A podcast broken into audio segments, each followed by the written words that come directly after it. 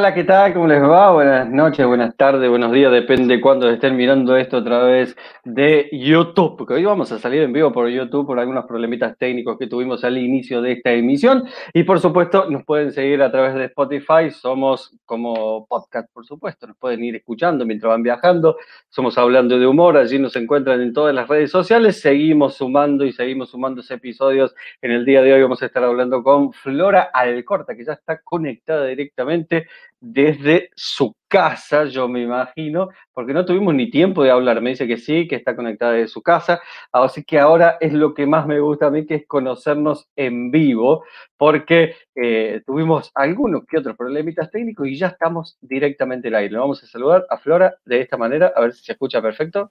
Hola. Hola, hola, ¿cómo estás? Tengo, tengo eh, problemas técnicos siempre, pero toda mi vida. Soy como una... Eh, me llevo mal con la tecnología. Así que todos los problemas técnicos, para que sepa tu, público fiel, los provoqué yo.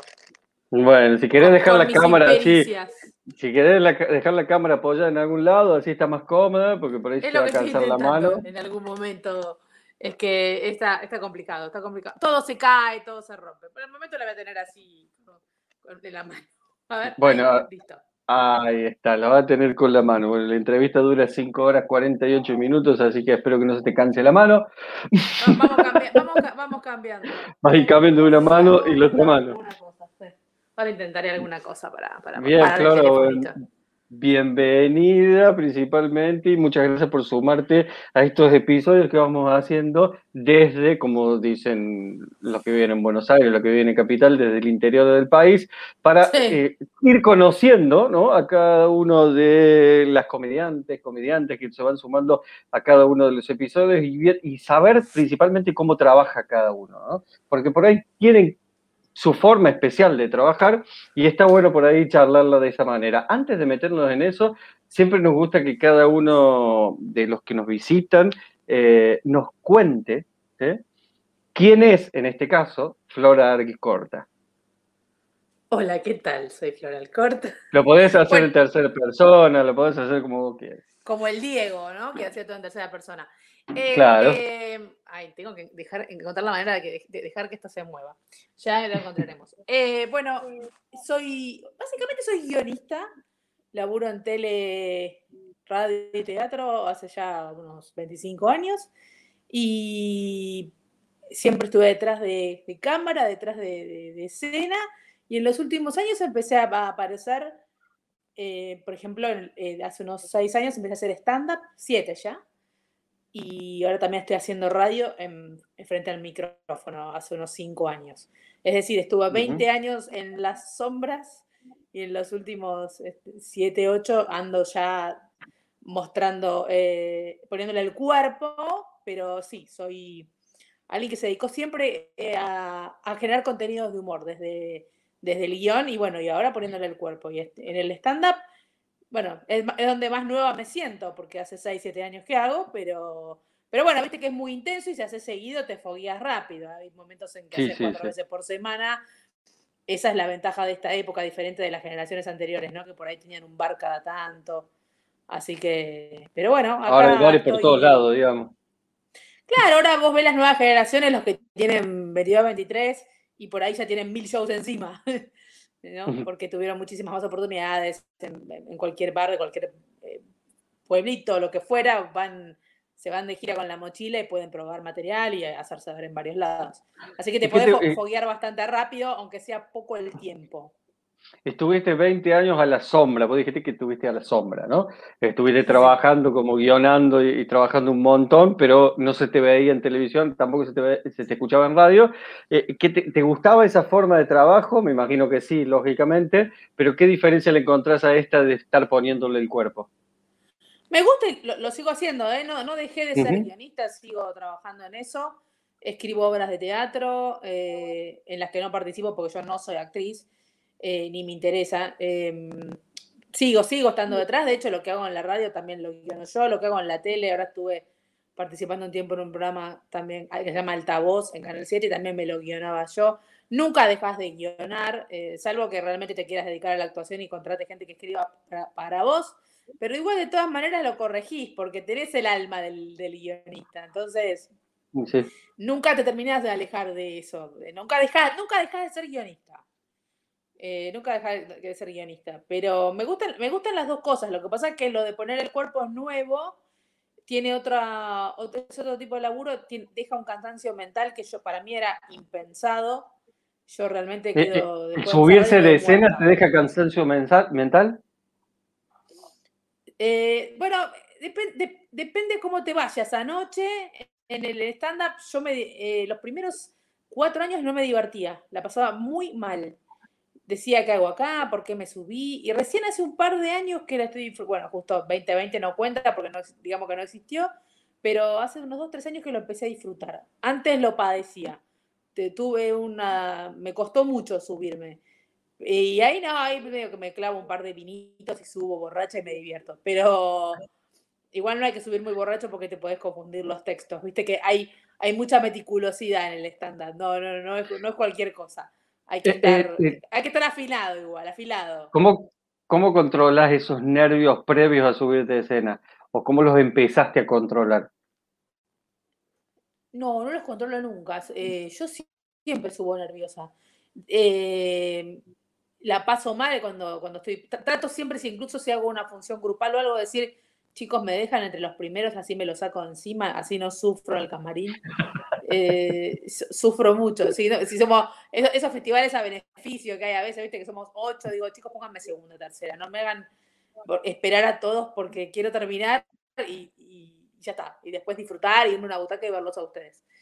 Eh, ¿Y qué haces en la previa? Cuesta disfrutarlo a veces. En la previa, bueno, en la previa ensayas material. Yo que canto canciones estoy medio afinando la. si, llevo la viola, estoy afinándola. Eh, repasando algunos. Yo hago one-liners, ¿viste? Hago chistes de una línea, no hago relatos largos.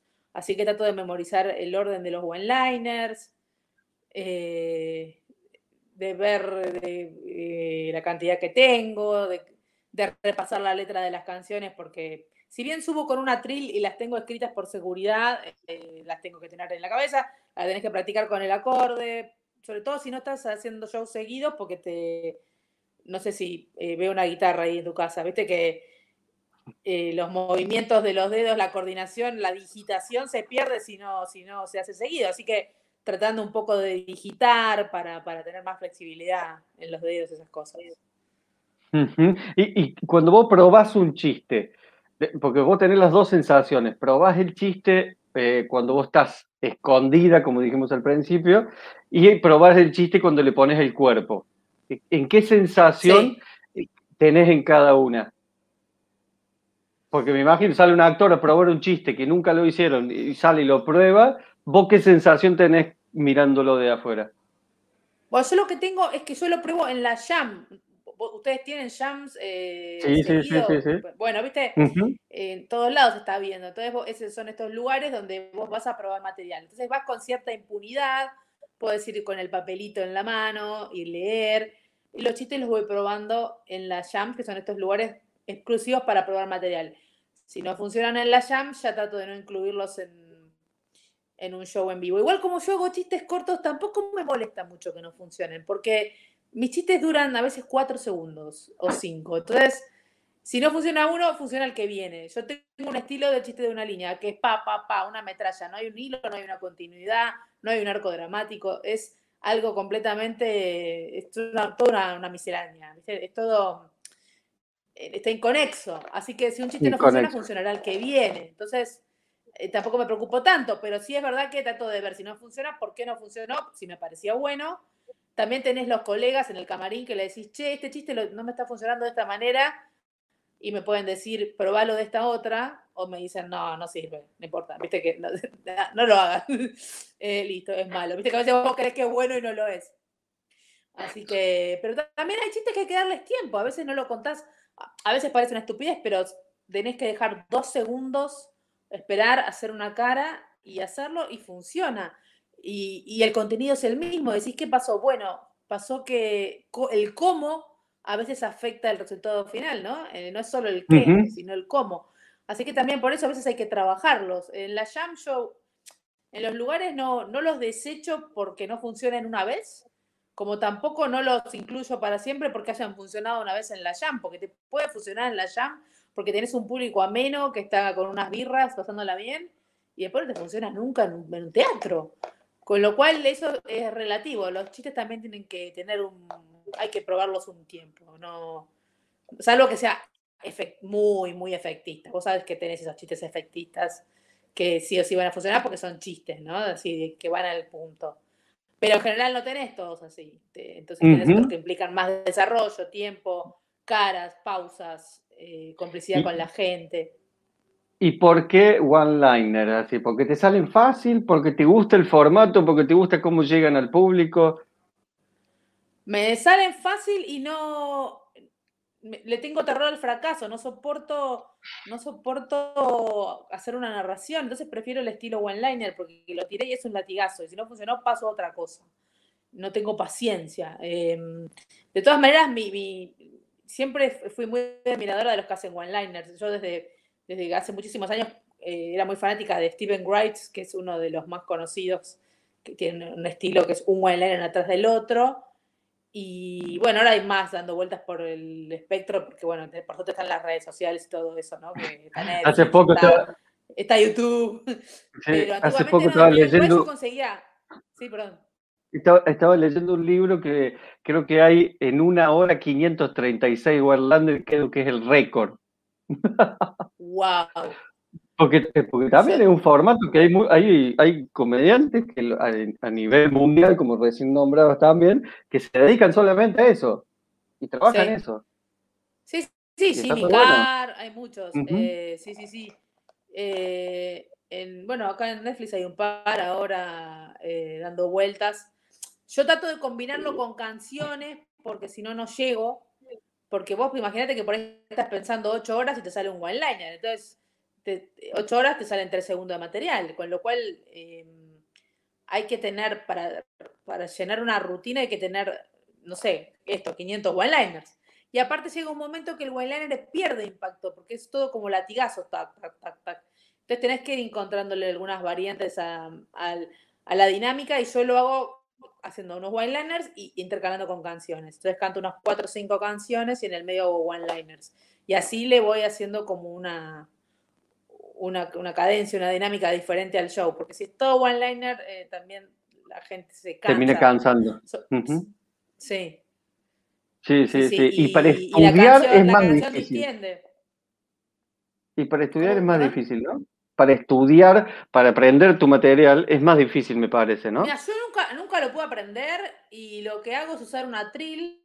La excusa de la atril es que tiene la, como las letras de las canciones y en realidad ahí tengo anotados los títulos de los one-liners. Yo no, no, no tengo, no sé cómo hacen los que se los aprenden, como Steven Wright o Jimmy Carr. Bueno, yo he visto a, ¿cómo se llama el apellido griego? Em, no me sale, Dimitri, no me sale ahora. El sí, ya sé, el, que le gusta hacer dibujos, digamos.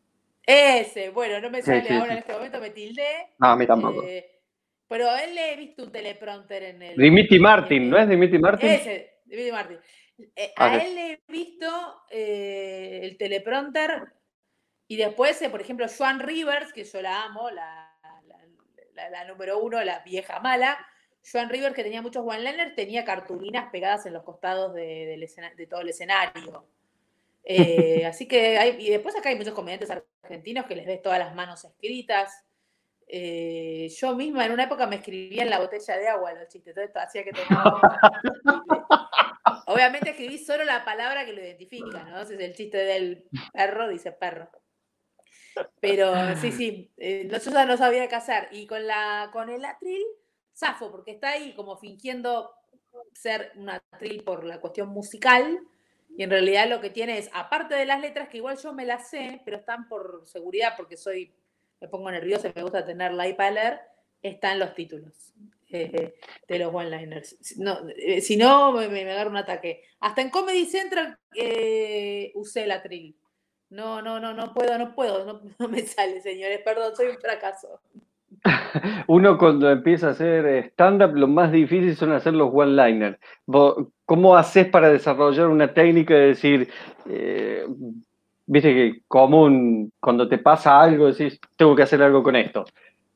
cómo desarrollas la técnica? ¿Le escribís la idea, la llevas adelante y después empezás a economizarlo para que termine como one-liner? ¿Cómo, ¿Cómo lo llevas?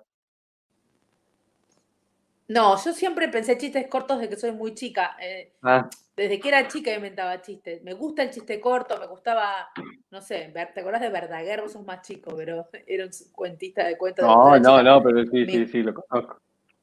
Bueno, me, gusta el chiste corto y, y en realidad eh, no sé bien cómo los... No, nunca me puse a pensar cómo va la técnica, pero siempre, siempre tiene que ver con un giro inesperado, ¿no?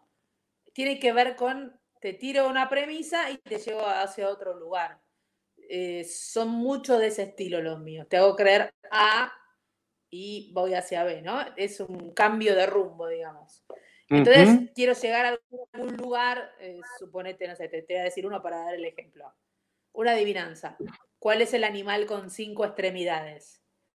El animal con cinco extremidades, ¿cuál es? El Rottweiler tiene cuatro propias y el bracito de un nene en la boca. Entonces, bueno, ¿cómo se me habrá ocurrido? Eh, con ese cerré, eh, era mi chiste de cierre en, un momento porque era como el más efectista tal vez. Yo hago bastante humor negro. Y en ese momento era como, bueno, ¿qué tenés de premisa? Nosotros sabemos todos que es un perro que Malo. Se mastica, que se mastica niños.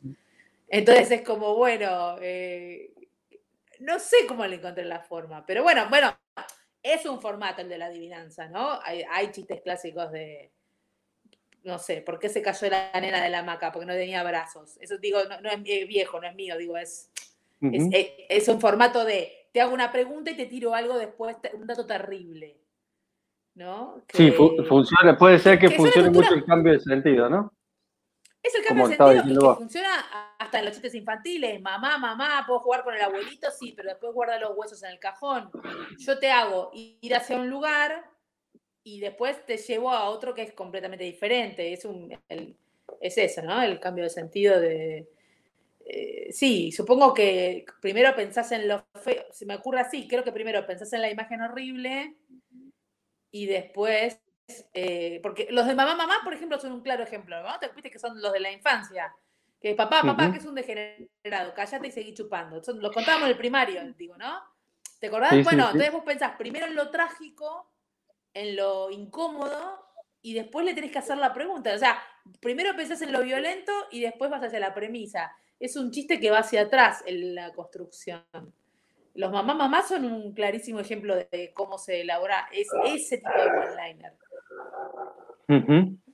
Perfecto, Y, también hablabas de, que te gusta el humor negro, sí, es, Ciro, el perro que está en el garage, pobre. Lo tengo que sacar de acá porque si no se me sube encima, empieza a pedir comida. Sí, acá está eh, haciendo lo mismo también, arriba Hablabas de que te gusta el humor negro. ¿eh? ¿Se puede hacer humor negro? Está todo el mundo con estas dudas, ¿no? Yo, hice siempre. Yo, yo creo que sí, yo creo que sí. Pero me gustaría escuchar tu respuesta, digamos. Yo hice siempre. Mira, ahora si lo quisiera hacer en Twitter, durante años yo probaba mis one-liners en Twitter. Ah, otro lugar donde los probaba que no, hemos, que no hemos charlado, en Twitter. Aparte de la Jam, porque Twitter tiene esa magia de ser cortito, efectista. Eh, durante muchos años, 2009, 2010, probaba los one-liners terribles, terribles en Twitter. Hoy no lo podría hacer. Me cancelarían, me denunciarían. Las pocas veces que lo hice, eh, me han dicho de todo. Em, ahora estamos como todos muy sensibles, estamos en un proceso que estamos en una época que es muy linda, pero que también está todo con una sensibilidad extrema. Y eso afecta un poco el humor. Pero en el escenario, yo digo barbaridades. En el escenario es, es como mi terreno donde, bueno, yo tengo canciones, canciones sobre pedofilia, canciones. Eh, digo cosas absolutamente incómodas. Pero ya es. El show ya es un lugar donde es mi, estoy yo, ahí arriba mi lugar y hago lo que quiero. Eh, por eso, depende de dónde, de dónde me lo estés preguntando, el se puede. En una red social, hoy te diría eh, sería un problema por, por cómo estamos todos y todas buscando, buscando la, creo que estamos yendo siempre hacia lo políticamente correcto porque hay como una, una persecuta con la cancelación que se puso tan, tan de moda y hace que hay gente que de golpe desaparezca, se le arruine la, carrera por un chiste malo, por ejemplo, como decís, pará, pará, estaba haciendo un chiste, a lo mejor se puede disculpar, o, tampoco para tanto. Y sin embargo, no sé, el caso de ese pibe sirio, por ejemplo, me parece, nada, un pibe que hacía, eh, que intentaba ser, eh, llamémosle transgresor y de golpe terminan... Sí, ¿cómo es el sobrenombre que tiene que no me puedo acordar? ¿Cómo es el sobrenombre que tiene? La, la, faraona, ¿eh? Faraona, la faraona, sí, la faraona. Claro, yo también he hecho chistes sobre pedofilia. Digo, me lo buscas ahora y me cancelan todo también.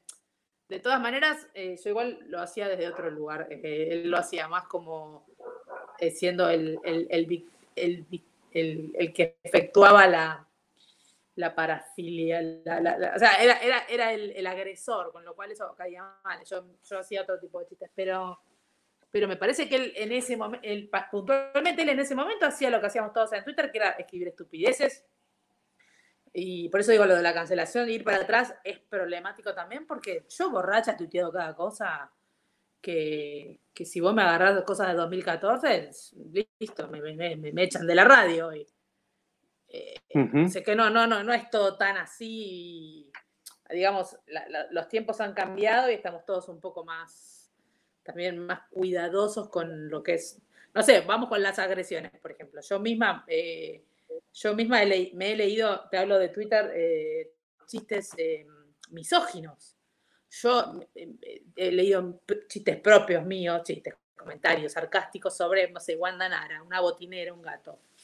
Hoy en día soy la primera que te defiende a esa gente. ¿Quién soy yo para criticar a otra mujer? Pero en ese momento hacía un chiste de, ay, la gatito traga leche, ¿entendés? Eh, estábamos todos atravesados por el machismo, todos entendíamos que eso se podía hacer y hasta nos parecía gracioso, hoy ni en pedo. Entonces también hay que tener eh, conciencia de que estamos cambiando y estos cambios van llevando cambios en el humor también, pero en el escenario, yo igual no hago humor misógino, por supuesto, pero sí en el escenario hago el humor negro, sí lo hago, lo conservo, con enfermedades, con qué sé yo. Bueno, he hecho chistes con, con Ana Frank también, digo. Pero no me estoy parando del lado de los nazis, estoy solo haciendo un comentario eh, sarcástico, no, no, no, no. Eh, siempre eh, se contesta esto, ¿no? Lo habrás preguntado y te lo habrán contestado. ¿En qué lugar te estás parando cuando, cuando haces el chiste? si estás denunciando o si estás haciendo una observación o si estás parado del lado del malo. Si estás parado del lado del opresor, ahí sí más que, más que, que sea un buen chiste o un mal chiste, estás, eh, está diciendo sobre vos que no sos una persona empática, digamos. Claro, siempre cuando hablamos. Estoy tomando fernecito.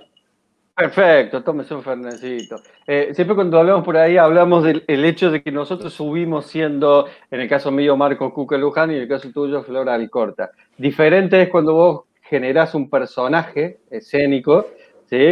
Eh, por ejemplo, Pablo Picotto cuando hace, no sé, el, verdulero, por decirte, que él puede decir otras cosas porque está parado dentro de la cabeza de una persona que es irreal, que tiene un ámbito irreal a su alrededor y se puede manifestar de otra, de otra manera, ¿no? Claro, en un marco ficcional vos haces lo que querés, porque estás escudado detrás de un personaje. En cambio, en el estándar, cuando le pones el cuerpo, yo sigo siendo yo, soy Floral Corta, eh, ahí estás viendo la persona, estás viendo un, manifiesto. Eh, eh, lo que yo estoy diciendo es soy yo. Em, de todas maneras, hay un juego en el que te puedes escapar de la realidad cuando sí. Porque si yo te digo el chiste del Rottweiler, a mí no me da risa que ataque a un niño. Estoy haciendo un comentario sarcástico sobre, sobre un perro que es peligroso y que es famoso por eso. pero, pero sí, cuando estás en un personaje estás exceptuado de, de cualquier mirada malintencionada porque estás interpretando. Puedes interpretar un facho y ahí haces chistes. Pero igualmente, aunque interpretes un facho, hay que ver el concepto que tenés, porque si interpretas un facho y, haces chistes, eh, suponete, antisemitas eh, o eh, contra los pobres o lo que fuera, si empezás a hacer ese contenido, en realidad te estás escudando en un personaje, pero estás bajando esa línea. Distinto es que lo interpretes desde una mirada crítica o paródica, pero que en el fondo se entienda cuál es tu postura.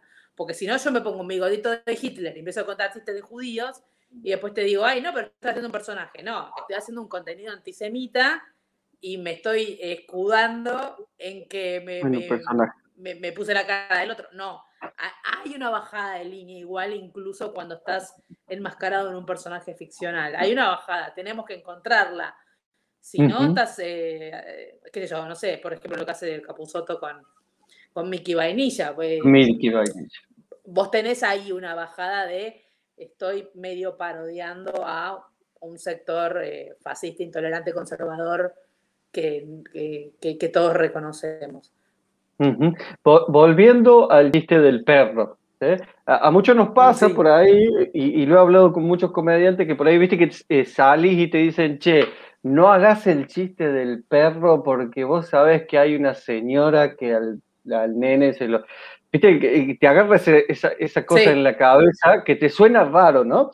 Y viste cuando haces un chiste de, qué sé yo, de una persona en silla de rueda, que decís, che, y si, ¿cómo se va a sentir aquí que tiene una persona en silla de rueda? ¿Qué opinión te da eso? ¿Pensás en eso o no? Bueno, yo tengo un chiste, yo en un momento cerraba el show con un chiste así. Em, después de haber hecho muchos, eh, después de haber hecho muchos chistes que podían ser ofensivos como esto que decís, yo en 2016 cerraba el show con este chiste que te lo voy a, interpretar.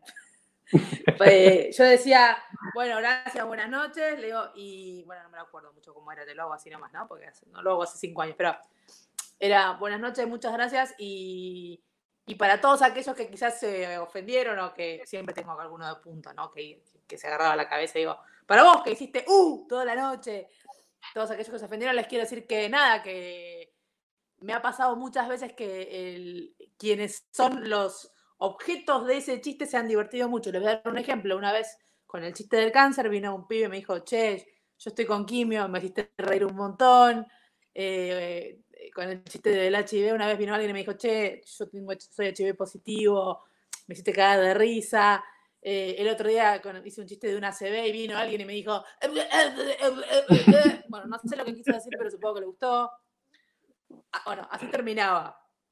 Y, yo en ese momento lo hacía porque tenía a mi mamá, eh, ese chiste salió porque yo tenía a mi vieja con una CB que no podía hablar, por suerte se curó. Pero en ese momento me estaba pasando eso. Entonces yo realmente me estaba riendo de algo personal. Algo personal que te hablo que yo lloraba en el camarín con mi vieja internada y salía al escenario eh, secándome las lágrimas. Yo pensaba que mi mamá no iba a hablar nunca más y después por suerte se, se mejoró. Eh, pero me parece que es te estás riendo de la desgracia. Y, esto que te digo, de, que, da forma a este chiste de, regla de tres, me ha, venido gente y me dijo, tengo cáncer y me hiciste reír. Eh, y, si, eh, si no, a ver, eh, es una enfermedad de mierda que en mi caso, en mi familia, se llevado un montón de gente. Yo siquiera me río. es, es, parte de la, de la realidad de la raza humana, digamos. ¿Por qué no me voy a reír? Eh, o sea, mi papá tiene cáncer. O sea, ¿por qué no me voy a reír? Digo, ¿me río o no? ¿Existe? ¿Está? ¿No tiene cura o sí? Dependiendo de, cuál. También hay una cosa que es la realidad que te atraviesa y vos hacer un chiste. Si hay alguien que se ofende, en general no es quien padece exactamente eso, sino el, el sensible empático que te dice, ay, hiciste un chiste con el Rottweiler y el brazo de un niño. Obviamente que si alguien, el perro le, le, mató a un pibe, no se va a reír. Y no. Eh, sí, bueno, entonces no sé, viniste a ver humor negro, qué sé yo. Em, yo tengo un primo que murió atropellado. Cuando escucho un chiste de alguien que atropellan, a mí me hace ruido. Pero bueno, entiendo que me toca a mí por algo personal. Después, listo, es un chiste, pasa. Como yo hago chiste con el Rottweiler, otro hará un chiste con alguien atropellado. Sí, la tragedia existe y el humor negro, definitivamente, ¿qué es? Reírse de situaciones trágicas. Entonces, bueno, ¿qué le vamos a hacer? Sí, hay que ver el, proceso que está haciendo la persona puntualmente en su cabeza para ver cómo le pega el chiste. Pero bueno, en ese sentido tampoco se podría hablar de nada, porque siempre eh, el humor está afectando o, o, lastimando de alguna manera a alguien, ¿no? Bueno, pero el humor negro, la definición, si lo googleamos, es reírse de una situación que es trágica, que es eh, dolorosa. Eh, es encontrar una vuelta humorística a eso. y ahí tenés como una lucha de moral, ¿no? Tu cerebro luchando con, ¿qué hago? Esto es gracioso, me río. Ay, no, pero ¿cómo me voy a reír del nene que le sacaron un brazo? yo no puedo reír de esto, pero te da risa, suponiendo que el chiste te dé risa, ¿no? Eh, eh, entonces, es, entonces es una pelea de moral, ¿no? Una pelea de la risa con la moral. Hay como dos niveles. Y bueno, y es, o me entrego, me río, o realmente me, me agarra la angustia por la información que recibí y no me río. Esos son, te digo, procesos del cerebro que cada uno eh, eh, tiene que lidiar con eso. Vos estás recibiendo una información muy fea y a la vez algo que es gracioso desde lo verbal. Y ahí tenés que elaborar esa lucha interna. A mí me da risa, a mí el humor negro me da risa y en y cualquier situación trágica, cuando hay un chiste, me río eh, mira, el clásico ejemplo son los chistes de velorio. La gente se chistes en los velorio porque estás tan triste y ya sabes por qué estás ahí. Estás ahí porque se murió alguien que no vas a ver nunca más. Que la gente, para descomprimirse, empieza a reír. Entonces también es, parte de la vida, digamos, esto de... Yo creo que los judíos son un excelente ejemplo de... Son los reyes del humor, son los que hacen chistes brillantes sobre las grandes tragedias que han vivido ellos, porque el holocausto es la más reconocida para todos nosotros porque es contemporánea, pero los tenés históricamente con, con persecuciones y masacres. Y es un pueblo que siempre ha hecho, ha hecho risa, ha hecho humor con todas sus tragedias. Así que ahí tenés un claro ejemplo de lo que es cómo lleva ese pueblo el humor eh, como estandarte. Eh, obviamente ellos son los que pueden hacer ciertos chistes que los hoy no podemos hacer, porque ahí caemos en otra temática Que un gay puede hacer chistes sobre gay, un hetero no, un trans puede hacer chistes sobre trans, un cis no. Ahí tiene que ver también con si perteneces al colectivo o no. Por eso te digo que yo hacía el chiste de la CB porque mi mamá estaba con una CB. Eh, digo, y ahí te da como mucha más autoridad. Y, al menos si te vienen a putear, vos les contestás, sí, a mí también me pasa. ¿Y qué, de qué querés, qué querés que discutan? Por supuesto que yo, no me meto a hacer chistes con lo que no, no, no me corresponde. A mí no me sale hacer un chiste sobre la marginalidad, ni me interesa, no siendo yo marginal y viviendo en, un barrio cheto como vivo y, teniendo comida y agua caliente. Ahora un pibe que viene de, un lugar más marginal, los que hacen un stand-up villero o algo, hacen materiales brillantes porque lo, lo transmiten, lo viven, lo curten y saben de lo que están hablando y, se los crees, porque hay mucho de autorreferencial en el estándar también. Entonces tenés que validarlo desde tu propia, desde tu propia vivencia. Yo no puedo hacer un chiste de viejita, eh, vino la cana y me paró, porque a mí no me va a parar la cana. Eh, soy rubia, ojos claros. yo tengo una realidad de privilegio que otros no tienen. Entonces, hay que saber, eh, digamos, pararse, pero sí, sí reconocer ese privilegio en todo caso. En todo caso, puedo ser y yo entro a chorear, total, a mí no me pasa nada. Yo puedo reírme de eso, de ese, del privilegio, pero estoy marcándolo también, ¿no? En cambio, un pibe, no sé, pienso en Kilisi, también Kilisi que hace stand-up más marginal, es, yo me muero de risa, porque él viene de un barrio, viste, eh, todo muy picante, donde, donde te cuenta realidades muy fuertes y yo, es, es explosivo el humor de él pero yo no podría hacer ese material porque no tuve, no, tuve las mismas vivencias que él, porque estoy en una situación de privilegio. Siempre lo importante es saber en qué lugar estás parado y quién sos, porque no, yo tengo el no privilegio, por ejemplo, de no ser varón, si querés. O sea, ya como mujer tenés una, una, una cosa de colectivo sufrido, digamos. De que en este mundo solo son felices los hombres cis heterosexuales blancos. y después estamos todos los demás. Eh, no sé, hace unos años me declaré bisexual, así que también dejé de pertenecer al privilegio de los heteros, así que mm, ahí también tengo cosas para hacer material. Ahora hago más material de situaciones de torta, de hecho tengo una canción que hablo de, de, una, relación lésbica, que la compuse cuando todavía no estaba con chicas y, por ahí no la sentía tan propia, em, qué sé yo. Igual no digo que no se pueda hacer, ¿eh? Lo que, pero lo que digo es que... Sí, sí, sí, sí, sí, sí, Tienes que tener cuidado dónde estás parado, hacia dónde vas y qué quieres contar, porque tenés que ser creíble en el relato. Yo no me voy a poner a hacer humor de lo que no soy. En, el caso de, puntualmente, en el caso de lo autorreferencial, ¿eh? porque después tenés también eh, one-liners que, que, que, están ajenos a tu vida propia. El del Rottweiler no tiene que ver con una situación personal, sino que es una observación. Eh, Flora, ya eh, casi en el final te voy a hacer las últimas dos. Me gustaría saber por qué te gusta tanto la risa, qué lograste con eso, que empezaste a hacer humor, tanto como guionista y ahora arriba de un escenario poniendo el cuerpo. Me pasó desde chica, que me, tengo una timidez extrema, pero extrema, y desde muy chiquita me pasó que, que se me ocurrían chistes, hacía reír a la gente y eso me daba, me hacía acercarme, me daba placer. Me parece que eso nos pasa mucho a los que somos como los, chistosos de chicos. Eh. Ves que la gente se ríe, ves que agradás, y se convirtió en mi caso mi, mi canal de comunicación. Em, yo era la graciosa en la escuela, era la que hacía chistes. Em, o sea que desde chica fue mi manera de vencer la timidez. Y después, a su vez, también me fascinaba el humor de, no sé, si alguien contaba un chiste, yo quedaba extasiada, o si veía una película cuando era chica de, de humor, no sé, Jerry Lewis o cualquiera de esas que pasaban los fines de semana, que las veía 30 veces porque las repetían, yo me enloquecía. Eh, me, gustaba, me gustaba el humor, me, me, quedaba... Mi vieja siempre me cuenta que cuando íbamos a ver espectáculos de humor de chicas, yo no, era la única nena que no me reía y dice que estaba mirando seria. Y yo sé, me imagino porque estaba mirando seria, y era porque lo estaba disfrutando, pero como absorbiendo desde otro lugar. Porque mi mamá me dice, estabas hipnotizada, pero no te reías. Me dice, yo vi que los pibes explotan, viste, esos espectáculos infantiles, que los nenes explotan de risa. Y yo creo que estaba fascinada con el humor en sí.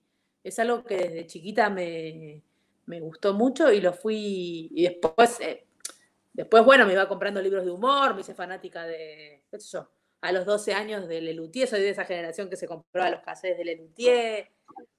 Eh, viste que, ya tenés una proclividad, porque en, el secundario, cuando yo tenía 13, mis compañeras no se compraban los cassettes de Lelutier. Me los compraba, digo, por ahí una, y era del papá. Pero en general ya empezás a tener ese gustito de, encontrarle el, placer al humor a tal punto de consumirlo. Mis amigas se compraban, me acuerdo, el cassette de Fito Páez y yo el de Lelutier.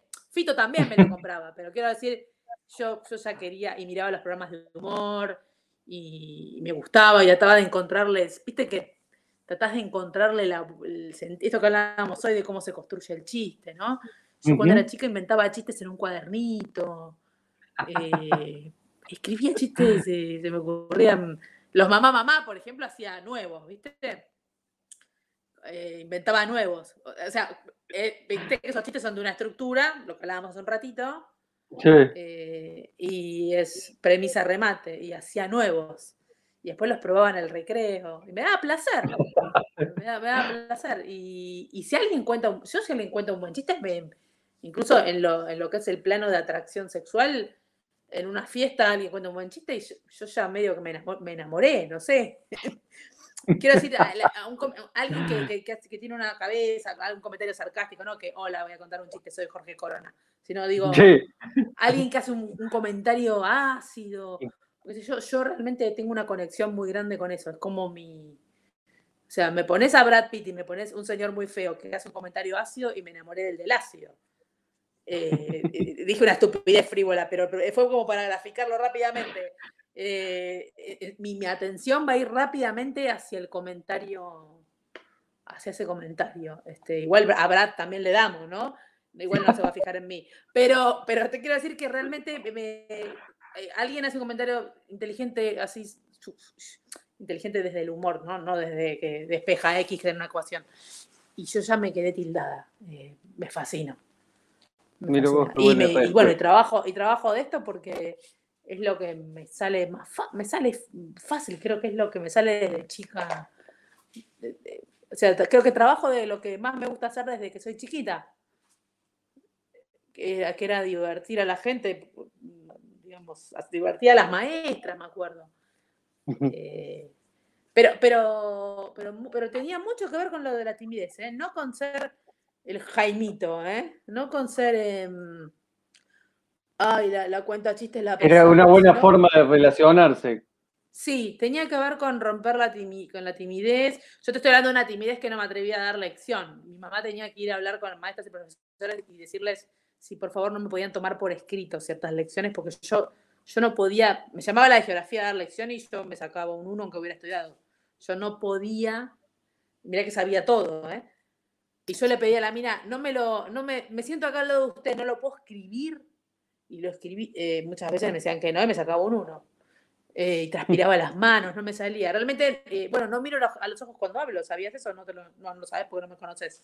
Yo no puedo mirar a los ojos cuando hablo de lo tímida que soy. Lo hago desde que tengo veintipico porque si no dicen que quedas como falluto, que, que quedas como... Claro, que como que estás mintiendo. Como que estás mintiendo, pero en realidad me concentro y miro acá. Le miro acá el tercer ojo.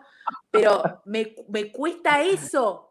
Por eso te digo, eh, la timidez es muy fuerte. Obviamente la vas disimulando y superando pero en realidad las voy disimulando, disimulando, pero me cuesta mucho mirar los ojos al hablar, ¿no sabes? Y, cuando actúas también... ¿Cómo? Cuando actúas también te cuesta mirar a la gente, directamente miras un plano nulo al fondo. Eh, los primeros shows los hacía, yo soy miope, los hacía sin lentes de contacto, con lo cual yo no le veía la cara al público. Yo sin lentes de contacto veo borroso. Eh, me, he caído en el escenario, pero veo una mierda. Eh, los hacía sin lentes de contacto. Después trato de que las luces, de pararme en el lugar donde la luz me encandile, de tal manera de nunca ver al público. Y recién hace un par de años que me estoy atreviendo a mirar a la gente. Pero los primeros seis años no miraba. Miraba un lugar fijo, tipo una columna, algo. O, o te digo, por lo general buscaba el lugar de encandilamiento siempre de algún farolito que, que te molesta y entonces yo ya fingía ver, pero no veía. De hecho, igual es bastante común que no veas, eh, ya más allá de tu decisión personal de no ver, por la disposición de las luces es difícil. Pero, pero si haces luz, por ejemplo, si haces un show de día donde ves a la gente, ahí lo que hago siempre es mirar mochilas, mirar, finjo mirar, pero no miro. Muy bien. Ahora sí, pero me costó muchísimos años. Perfecto. La última que te hago. Siempre le decimos a cada una de las comediantes que nos acompañan que nos cuenten cuál fue su mejor función y cuál fue su peor función. Eh, por supuesto que me gustaría que sea la que le pones el cuerpo, ¿no? Eh, ¿Cuál fue tu mejor y cuál fue la peor? Puede ser la mejor porque pasó algo muy significativo que nunca más te lo olvidás y para vos fue la mejor. Así también puede ser la peor, ¿no? Y la mejor, pero no, porque sea eh, un, éxito estar en la tele, pero eh, las dos veces de Comedy Central, por el terror que tenía, por el, eh, por el terror que tenía de que me saliera mal con un teatro lleno, sabiendo que eso iba a salir en televisión por toda Latinoamérica. La, sobre todo la primera, la primera en 2013, yo sentía que no merecía estar ahí porque hacía muy poco que hacía stand-up. Y por alguna de esas cosas de la vida, alguien confió en mí, me llamó y yo me sentía como una usurpadora o el síndrome del impostor, ¿por qué me llamaron a mí?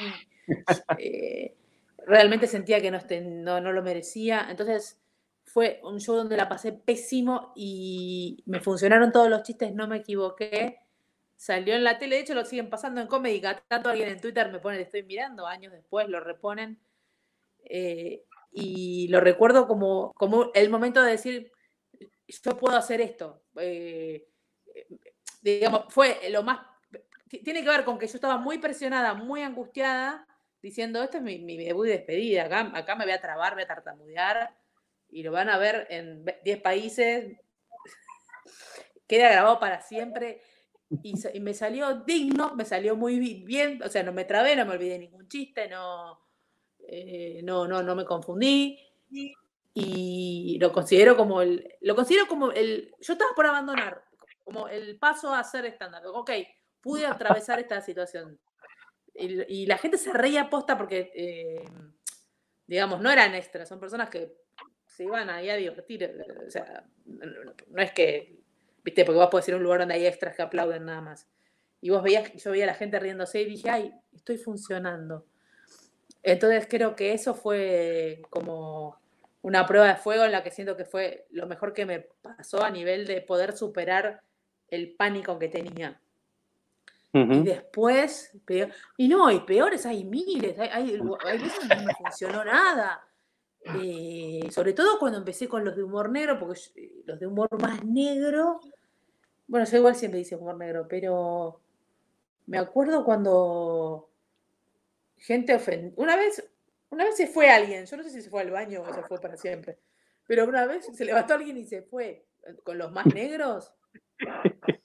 Sí, sí, sí. Y después, eh, y después me, tenía miedo que me esperen afuera y me quisieran pegar o algo. Porque había hecho uno, no me acuerdo de qué. Creo que era uno, eh, creo que era uno sobre el cáncer o no sé qué. Y uno se levantó y se fue. Pero siempre me quedó la duda de, bueno, por ahí fue. Fue el baño, ¿dónde fue? sí, pero, pero, no, pero me ha pasado que no se ríe, sobre todo en lugares muy chicos, cuando hay poca gente, y, no se ríe nadie, nadie, nadie. Sí, me pasó. Obviamente igual trato de maniobrar, yo tengo chistes tontos también. Cuando el humor negro no me funciona, me corro de ahí y me voy a otro lado. Eh, digamos, tengo herramientas para salir del, barro donde me he metido. Si los primeros tres de humor negro no funcionan, yo ya no voy a seguir con el humor negro, arranco con otro tipo de one-liners. Pero sí es verdad que a veces igual no la levantás, porque si ya no te compraron, y no, shows que no funcionaron un montón. Yo te diría que debo haber tenido más de 20 shows donde no hice reír a nadie y donde me ponía nerviosa y buenas noches, muchas gracias. Y por ahí me decían tener 10 minutos y creo que me bajaba a los 4. Chao, luego. 4 minutos. Ah, bueno, no sé. y aparte te apurás, lo decía rápido. Eh, ay, no, la, la, ha pasado. La, pasás mal. Tiene esa cosa, esa gran contradicción de pasarlo muy bien si te va como tantas disciplinas, ¿no? Supongo que eh, ser futbolista debe ser parecido. Ganás, sos Dios, eh, perdés, sos el peor. ¿no? Son desafíos. Lo bueno del stand-up es que siempre tenés eh, una nueva oportunidad, ¿viste? Como hoy te fue mal, mañana te va a ir bien. Siempre te da otra, otra vida, es como un videojuego que te da una vida. Así que en la noche que te va mal, un poco autocrítica, fijarte que no te funcionó, no decir, ay, qué público de mierda, sino ver por qué no funcionó. A veces también es porque es un público de mierda, vamos a reconocerlo. Eh, pero bueno, mitad y mitad, por lo menos siempre ver por qué no funcionó y tratar de mejorarlo. Y si la próxima vez no funciona, es que evidentemente estás haciendo un material malísimo y cambialo. Porque el público no tiene, si no se ríe, una, una noche te puede pasar, pero si ya no se ríen dos, tres noches, el problema sos vos. Clarísimo. Flora, muchas gracias por haberte copado a charlar un ratito con nosotros. No, por favor, y perdón por los, por los, quilombos de sonido que, que, provoqué y todo eso. Pero ni se notaron, nadie se dio cuenta, nadie se dio cuenta. Así que quedó fantástico. Flora, muchas gracias. Y como le decimos a todos, estás invitado a que vengas a Río Cuarto cuando esto se acomode, no sé sí, por qué eso año. un Fernet, porque dije... Por supuesto. Eh, esto es una premonición. Yo tengo que ir a Córdoba a, actuar. ¿Sabes que no actué nunca en Córdoba, aparte? Me encantaría ver Nunca, nunca, nunca, nunca, nunca, nunca. No, actué en, en, un montón de provincias, pero en Córdoba no. Así que tengo muchísimas ganas. Espero que cuando estemos todos vacunados 2022 me, te, te pego un llamadito y, y, me doy una vueltita por, por, Río Cuarto, un veranito, así por me puedo meter al río después. Por supuesto, no, no, sería el mejor río que te puedas meter, pero al menos podés pasar a actuar tranquila y después te vas a la sierra, sacas la muchita o te vas tras la sierra y la pasas de primera. Eso es un consejo mío. no me escuche la gente de Río Cuarto. Que no me escuche la gente de Río Cuarto. Bueno, pero algún... Eh, yo conozco Altagracia, por ejemplo, en ríos chiquitos, donde mojás los pies y te tomás un, un fernecito mirando el cielo. Bueno, Flor, quédate ahí conectado, nos despedimos por privado, yo hago el cierre del programa y nosotros nos saludamos en privado. Chao. Dale, dale, desnudo, nos saludamos desnudo.